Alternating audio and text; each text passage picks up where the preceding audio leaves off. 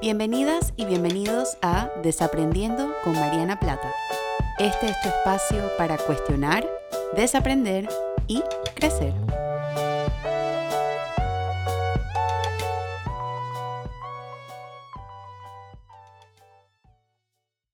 Hola a todas y a todos y bienvenidos a un nuevo episodio.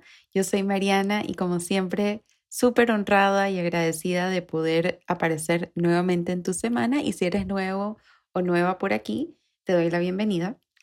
Em, el día de hoy traigo un tema que yo creo que he estado trabajando y pensando mucho a lo largo de los años, pero lo volví a pensar eh, recientemente que envié un tuit acerca del, del tema y es un poquito para la pregunta que traigo para desaprender el día de hoy es por qué nos contradecimos emocionalmente o por qué hay incongruencias emocionales entre lo que digo y lo que hago, lo que pienso y lo que manifiesto, lo que siento y lo que expreso. Y yo creo que esto ha aparecido mucho. Eh, esta es probablemente una de las primeras técnicas que yo aprendí en mi, en mi quehacer como psicóloga eh, por supuesto, luego de la escucha activa y luego de reflejar la emoción. Y me acuerdo cuando la aprendí, la aprendí en una clase con mm, una profesora muy, muy querida, que desafortunadamente ya no está con nosotros, se llamaba la profesora María Eugenia Alemán, y ella nos daba una clase de consejería. Y en la clase de consejería ella nos hablaba sobre diferentes técnicas que nosotros podíamos empezar a emplear cuando atendíamos y una de las que más me llamaba la atención era mostrar incongruencias. Y me llamaba la atención porque yo creo que era la primera vez que me ponía a pensar que los seres humanos realmente somos seres incongruentes. Eh, muchas veces decimos que queremos algo, pero en nuestras acciones demuestran algo totalmente diferente. O no hacemos cosas, no hacemos cambios para alinear eso que queremos o eso que decimos que queremos con aquello que estamos actuando o estamos pensando o estamos sintiendo. Y a lo largo de mi, de mi práctica, pues he podido emplear un poquito esta técnica y he podido verla con varias de las personas con las cuales he trabajado y también yo creo que lo he hecho eh, indirectamente a través de varios episodios de este podcast, que es un poco mostrar la incongruencia de por qué decimos que queremos algo y no tomamos las decisiones para alinear ese deseo con nuestro comportamiento o ese deseo con nuestra actitud.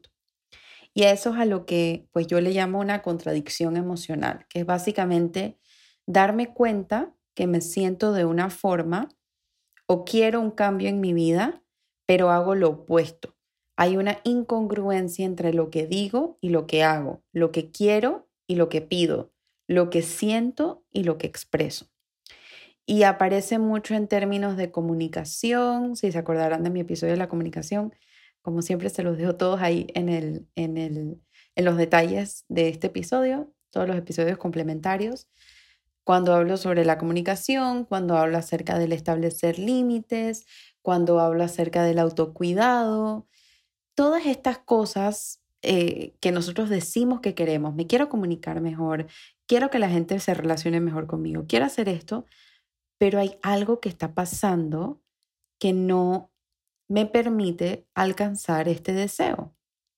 Entonces, eso es lo que yo busco un poco abrir el espacio para pensar y para desaprender el día de hoy, es por qué hay estas incongruencias en nuestra vida. Y yo creo que es importante partir de la premisa de que las incongruencias siempre van a estar, porque nuestro inconsciente y nuestros patrones y nuestros sistemas y la forma en la que hemos crecido y la triada de desaprendizaje que está dentro de nosotras y nosotros, que es la crianza, la educación y la sociedad, han estado funcionando así por 18, 20, 30, 40, 50, 60 años, es difícil cambiarlo. Pero una primer, un primer paso para empezar a manejarnos de una manera diferente y para empezar a minimizar la cantidad de incongruencias que tengo en mi vida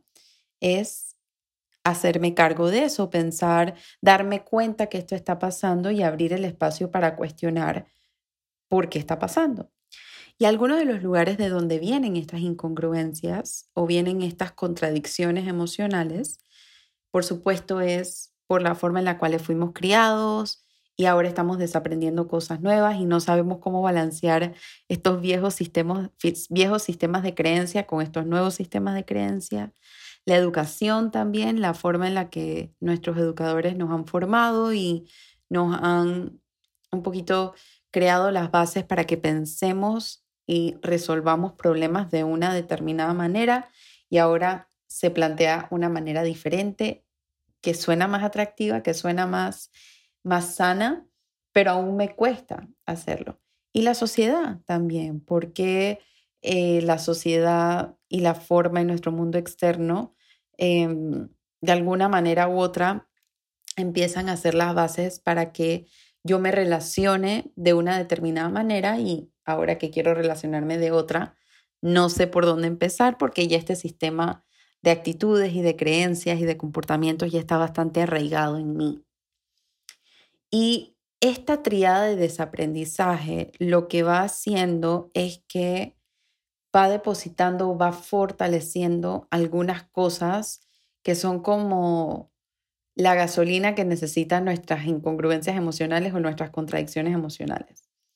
Por un lado, la restricción emocional, todo este, y esto lo he hablado, por ejemplo, cuando hablé sobre el vocabulario emocional, todas estas estos malentendidos o, o, estas dificultades que hemos tenido a lo largo de nuestra vida para ponerle nombre a nuestras emociones, para expresar nuestras emociones, nos han llevado a un poquito limitar nuestra expresión emocional. Entonces, cuando no expresamos nuestras emociones o nos cuesta expresar nuestras emociones, eso abre el espacio para que existan y sobrevivan las incongruencias emocionales.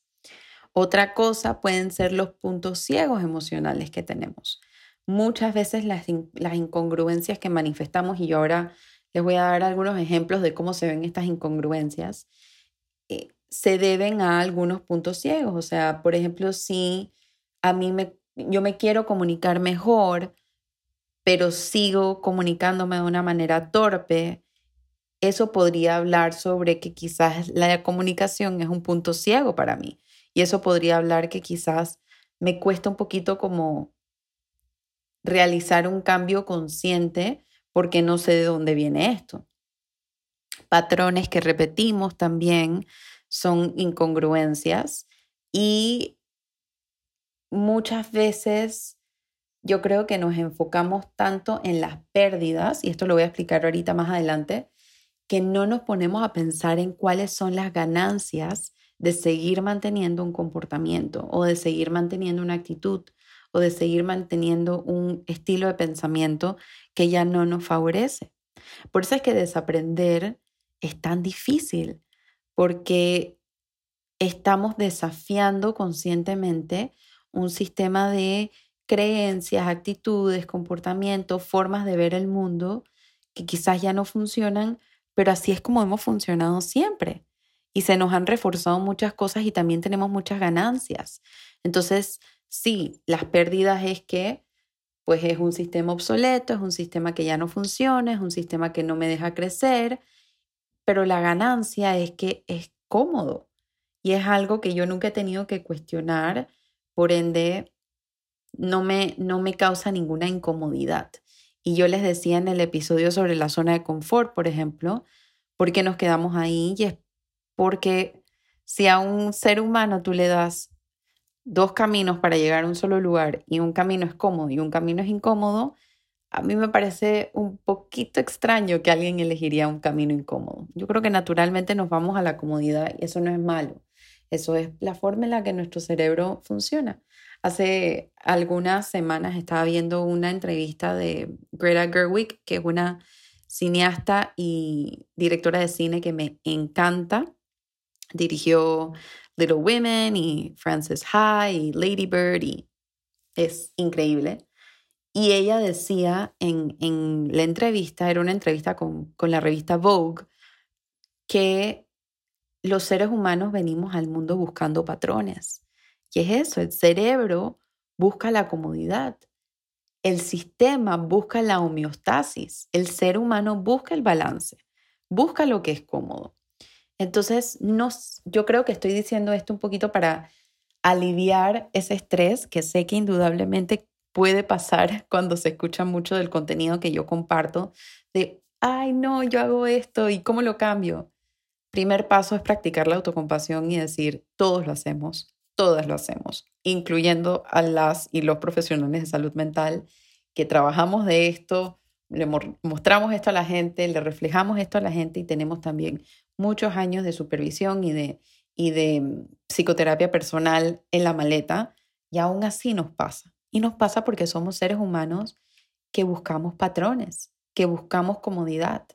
Entonces, no, no quiero y no es mi intención y no pretendo con este episodio activar juicio, ni culpa, ni vergüenza. Espero que con ninguno de mis episodios se sienta así.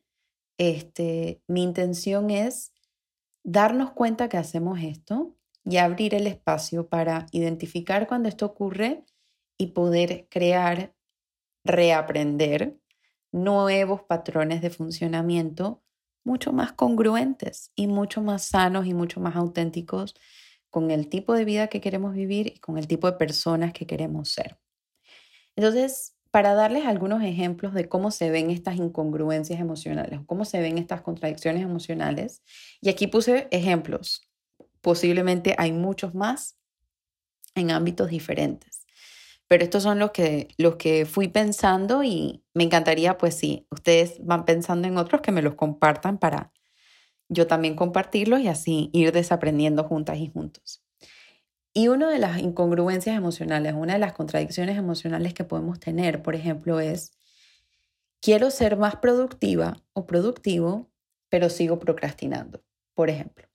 Este es, por ejemplo, las personas que se encuentran mal invirtiendo o invirtiendo de manera equivocada su tiempo viendo series, este, viendo Instagram, viendo TikTok, viendo redes sociales, hablando con otra gente, hablando, chateando por WhatsApp, en lugar de estar siendo productivas y productivos.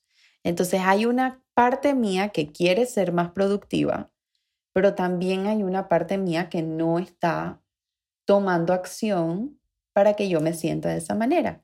Entonces, una vez que yo identifico esa incongruencia, mis siguientes preguntas con una curiosidad sin juicio serían, ¿cuál es la ganancia de seguir procrastinando?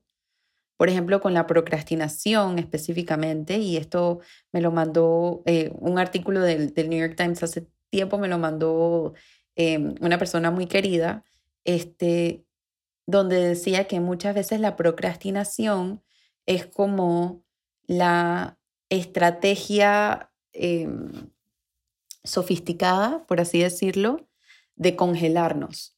Procrastino porque me genera mucha ansiedad la tarea o porque me genera mucho miedo, entonces prefiero procrastinar para no lidiar con esto. Y si esa es la hipótesis con la cual nos estamos yendo, ¿qué es eso que te da ansiedad? ¿Qué es eso que te da miedo? ¿Te da miedo trabajar, lanzar un proyecto y, por ejemplo, recibir rechazo o recibir críticas, ¿es eso lo que te da miedo? ¿Te da miedo no sentirte suficiente? ¿Te da miedo porque te sientes como un fraude? ¿Te da miedo porque ahora le tienes que probar a la gente algo? Otras preguntas que te podrías hacer es como, por ejemplo, ¿estoy acostumbrada o acostumbrado a tomar control de mi vida o espero a que las cosas pasen? Porque esta incongruencia o esta contradicción de quiero ser más productivo, que es algo de trabajo, es algo de hacer, pero sigo procrastinando, que es una actividad muy pasiva, me hace a mí preguntarme esto. ¿Qué pasa que, que me cuesta tomar agencia de mi vida? ¿Qué emoción evocará sentirme más productivo o productivo? ¿Por qué seguiría haciendo esto? ¿Por qué He encontrado patrones en mi vida donde consistentemente digo que quiero ser más productivo o productivo y termino procrastinando, que es una forma de autosabotaje. Y en ese sentido, ¿por qué me estaré autosaboteando? ¿Qué estaré tratando de proteger? ¿Qué estaré tratando de cuidar? ¿Cuál es la ganancia de procrastinar? ¿Sí? Otro ejemplo puede ser, quiero que los demás estén ahí para mí, quiero no sentirme tan sola o solo, pero no expreso mi vulnerabilidad. Quiero que los demás me den su apoyo, quiero que los demás me den su cariño, pero yo no me estoy suavizando yo, yo no estoy suavizando mis límites para expresar cómo me siento. Y ahí hay una incongruencia grande. Y mis preguntas serían, ¿de qué me estoy protegiendo? ¿Por qué me cuesta ser vulnerable? ¿De dónde viene eso? Episodio número dos de este podcast. ¿Es esto algo nuevo para mí, ser vulnerable? Si fuese nuevo para mí, puedo entender por qué me cuesta. ¿Qué malentendidos tengo acerca de la vulnerabilidad? ¿Me es fácil pedir ayuda? ¿De dónde viene eso? ¿Cómo suelo reaccionar ante algo nuevo? Otra contradicción emocional que puede haber es, por ejemplo, no estoy feliz con mi relación de pareja, pero no lo comunico. Y ahí hay un tema de comunicación. Hay un tema de comunicación quizás pasivo o pasivo-agresivo. Y ahí mis preguntas serían, ¿por qué me aferro al enojo y a la insatisfacción? ¿De dónde viene este estilo de comunicación pasivo o pasivo-agresivo? ¿Por qué me costará comunicarme? ¿Cuál es la ganancia de seguir estando insatisfecha o insatisfecho en una relación de pareja? ¿Cuál sería la pérdida de comunicar? Porque asimismo como hay una ganancia del comportamiento que yo sigo teniendo o de la actitud que yo sigo teniendo, que me puede mantener en esa actitud o en ese comportamiento, también hay una pérdida del comportamiento nuevo. Otra contradicción emocional es, no quiero seguir enganchando o relacionándome con personas que están emocionalmente no disponibles, pero sigo recurriendo a ese patrón. Y esto pasa mucho en las relaciones de pareja. Quiero tener una relación de pareja más sana, pero sigo enganchando con personas que no me ven, no me escuchan. Y esto lo, lo, lanzaba Lori Gottlieb en el primer episodio de su podcast, que por cierto está increíble, donde ella le preguntaba, donde ella le decía a una chica que hablaba sobre sus relaciones de pareja y ella decía, yo puedo invertir todo el tiempo que tú quieras en tratar de averiguar qué es lo que está pensando la otra persona, pero yo creo que ese tiempo es mejor invertido en pensar qué hace que tú sigas enganchando con ese tipo de personas. Entonces, a través de estas preguntas y a través de esta autocuriosidad, sin juicio, es, la intención de esto no es penalizarnos, ni castigarnos, ni sentir vergüenza, el objetivo de estas preguntas es descubrir qué es lo que mantiene ese comportamiento, qué es lo que mantiene, qué es lo que sostiene, qué es lo que refuerza esa inconsistencia emocional, esa incongruencia emocional, esa contradicción emocional. Otra, otro tipo de incongruencia emocional puede ser, quiero sentirme mejor anímicamente, estoy harta y estoy harto de sufrir, Estoy harta y harto de estar triste todo el tiempo, de estar bravo todo el tiempo, de estar irritable, pero no busco ayuda. Me han enviado varias recomendaciones de profesionales de salud mental, me han enviado varios psicólogos, varios psiquiatras y yo todavía no hago la conexión. Yo todavía no busco a la persona. Y ahí mis preguntas serían, ¿qué me evita de buscar ayuda? ¿Por qué me cuesta hacerlo? ¿Cuál es la ganancia de no buscar ayuda? Porque sí hay una ganancia. Y en este caso, por ejemplo, puede ser una ganancia de si yo sigo triste o sigo adolorida o adolorido y no busco ayuda, dejo que la gente me siga cuidando, por ejemplo, en vez de yo cuidarme a mí misma o a mí mismo. Otro tipo de contradicción emocional es, quiero mejorar mis finanzas, por ejemplo, pero sigo endeudándome. ¿Qué simboliza esto en mi vida? ¿Cuál es mi relación con el dinero? ¿De dónde viene esto? Y aquí si se acordarán de mis episodios sobre por qué es importante conocer el pasado y, y, la importancia de conocer tu historia familiar, puede haber mucha información acerca de la relación con el dinero a través de eso. O por ejemplo, decir, estoy cansada, estoy cansado, pero no hago cambios sobre la forma en la que estoy trabajando para poder descansar. ¿Por qué me cuesta establecer límites? ¿De dónde viene eso? ¿Cuáles son las ganancias de seguir siendo sobreproductiva o sobreproductivo? ¿Cuáles son las pérdidas? Y así hay muchísimas contradicciones emocionales que todas y todos tenemos, que si no nos damos chance de, uno, ponerles nombre, dos, identificarlas y tres, abrirnos a cuestionar, no vamos a poder crecer. Y, no, y vamos a seguir viviendo una vida donde estas contradicciones emocionales van a seguir apareciendo y, y vamos a perder la agencia y el poder y el control de nuestra vida. No está ni mal ni bien tenerlas, que era un poquito lo que yo les decía anteriormente. Lo que es importante es revisarlas con curiosidad. Y más importante aún es dejar el juicio, la culpa y la vergüenza afuera. ¿Cuál es la pérdida de seguir haciendo esto? ¿Cuáles son las ganancias?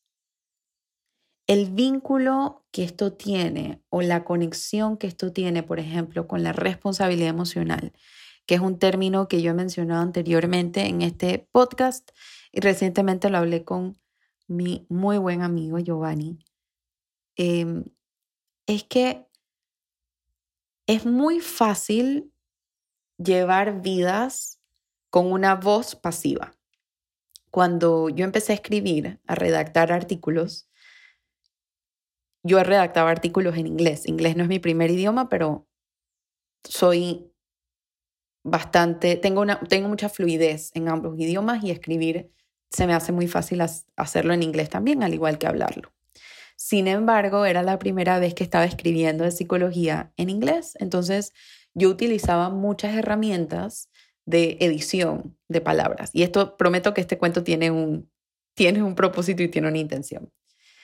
Y cuando yo montaba mis artículos dentro de estas herramientas, me llamaba mucho la atención que siempre me corregían una voz pasiva. Y una voz pasiva en la escritura es decir, por ejemplo, el, qué sé yo, el sándwich se me cayó en vez de decir yo dejé caer el sándwich. Esa es una voz activa versus el sándwich se me cayó es una voz pasiva. Y yo me puse a pensar cuántos seres humanos habrán, incluyéndome a mí, que estamos narrando la historia de nuestra vida, también en un episodio del podcast, con una voz pasiva. Me hicieron, me dijeron, me rechazaron. Y la responsabilidad emocional lo que permite es reapropiarnos de esa narrativa y empezar a narrar nuestra historia con una voz activa. Es hacernos cargo de nuestras propias emociones, de nuestra propia vida. Es ganar agencia, control y poder sobre por qué nos comportamos de la forma en la que nos comportamos, por qué pensamos de la forma en la que pensamos, por qué manejamos nuestras emociones como las estamos manejando. La responsabilidad emocional nos permite recoger nuestra parte dentro de las relaciones, nos permite recoger nuestra parte dentro de las dinámicas en las que estamos. Y la responsabilidad emocional, cuando estamos hablando de contradicciones emocionales, nos permite ganar la agencia para decir, hay algo aquí que yo quiero y mi comportamiento no está siendo congruente con este deseo por una razón. Y la responsabilidad emocional me permite a mí cambiar ese curso, cambiar ese, esa, esa narrativa, cambiar ese discurso para empezar a apropiarme más de mi vida. Revisar nuestras propias contradicciones nos, nos permite poner en práctica también la honestidad radical con nosotras mismas, nosotros mismos y nuestro mundo interno. Hacer un puente, eh, Sigmund Freud, el padre del psicoanálisis y modelo de muchas teorías psicológicas, decía una de mis muy queridas profesoras, la doctora Melba Emon, uno puede estar con Freud o contra Freud, pero nunca sin Freud. Descubrió, y esta fue una de las heridas narcisistas a la humanidad, que los seres humanos tenemos toda una porción inconsciente en nuestra mente o en nuestros comportamientos. Y eso quiere decir que los seres humanos no tenemos el 100% de control sobre lo que hacemos y lo que pensamos y lo que decimos. Hay una gran parte que, es gobernada por nuestro inconsciente. Y hacer este ejercicio de revisar las contradicciones emocionales me permite a mí uno, hacer más consciente lo inconsciente, hacer un puente entre, entre estas dos partes y también hacer un puente entre nuestro cerebro infantil y nuestro cerebro adulto. Porque esa contradicción emocional es un cerebro infantil. Quiero esto, pero sigo haciendo esto. Quiero esto, pero sigo haciendo esto. Y nuestro cerebro adulto es la parte de la responsabilidad emocional que dice, ok, quieres esto, pero sigues haciendo esto, vamos a revisar por qué. Vamos a revisar qué es lo que mantiene esa actitud y ese comportamiento. Y al hacer estos puentes, podemos tomar más agencia, más control, más conciencia sobre nuestras vidas. Por ende, llevar vidas mucho más congruentes con el tipo de personas que queremos ser. Y quiero finalizar este episodio con una frase de Carl Jung, que lo mencionaba anteriormente, el pupilo de Freud, hasta que se pelearon, pero eso es para otro episodio. Y él dice, eres lo que haces, no lo que dices que vas a hacer. Te recuerdo particularmente este episodio que me puedo imaginar que a algunas personas les ha tocado una fibra personal. Si esto ha resonado contigo, te invito a que busques a un profesional de salud mental idóneo que te pueda abrir un espacio para trabajar estas contradicciones emocionales. Te recuerdo que este episodio ni ninguno de los de este podcast reemplaza la psicoterapia. Es solamente un espacio para cuestionar, desaprender y crecer. Entonces, si estás descubriendo que quizás esto es algo que puedas revisar en un espacio más individualizado y más personalizado, te invito a que le toques la puerta virtual a alguno de mis colegas, que estoy segura que con mucho gusto te darían el espacio para trabajarlo. Te recuerdo que si este episodio te gustó, si tienes comentarios, si tienes dudas, si tienes preguntas, me encanta leerlas todas y me las puedes hacer llegar a través de mis redes sociales. Estoy en Instagram, en Facebook y en Twitter como arroba Mariana Plata también, pues, si tienes recomendaciones de nuevos episodios, también me los puedes hacer llegar por ahí o a través de mi correo info marianaplata.com. Si me estás escuchando por Apple Podcast, te agradezco que me dejes un pequeño review. Me encanta leerlo por allá también. Y como siempre, bueno, también te paso el dato que todos los viernes eh, tengo un newsletter que sale donde hablo un poquito sobre lo que he estado desaprendiendo en la semana y recomendaciones de series, películas, etcétera, a la cual, al cual te puedes suscribir en, mi, en el link de mi perfil de Instagram o en mi página web marianaplata.com.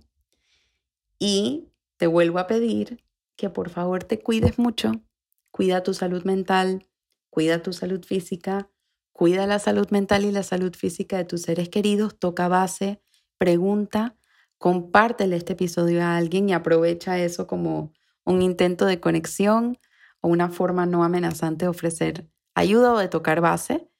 Y nos vemos la próxima semana con un nuevo episodio para cuestionar, desaprender y crecer. Chao.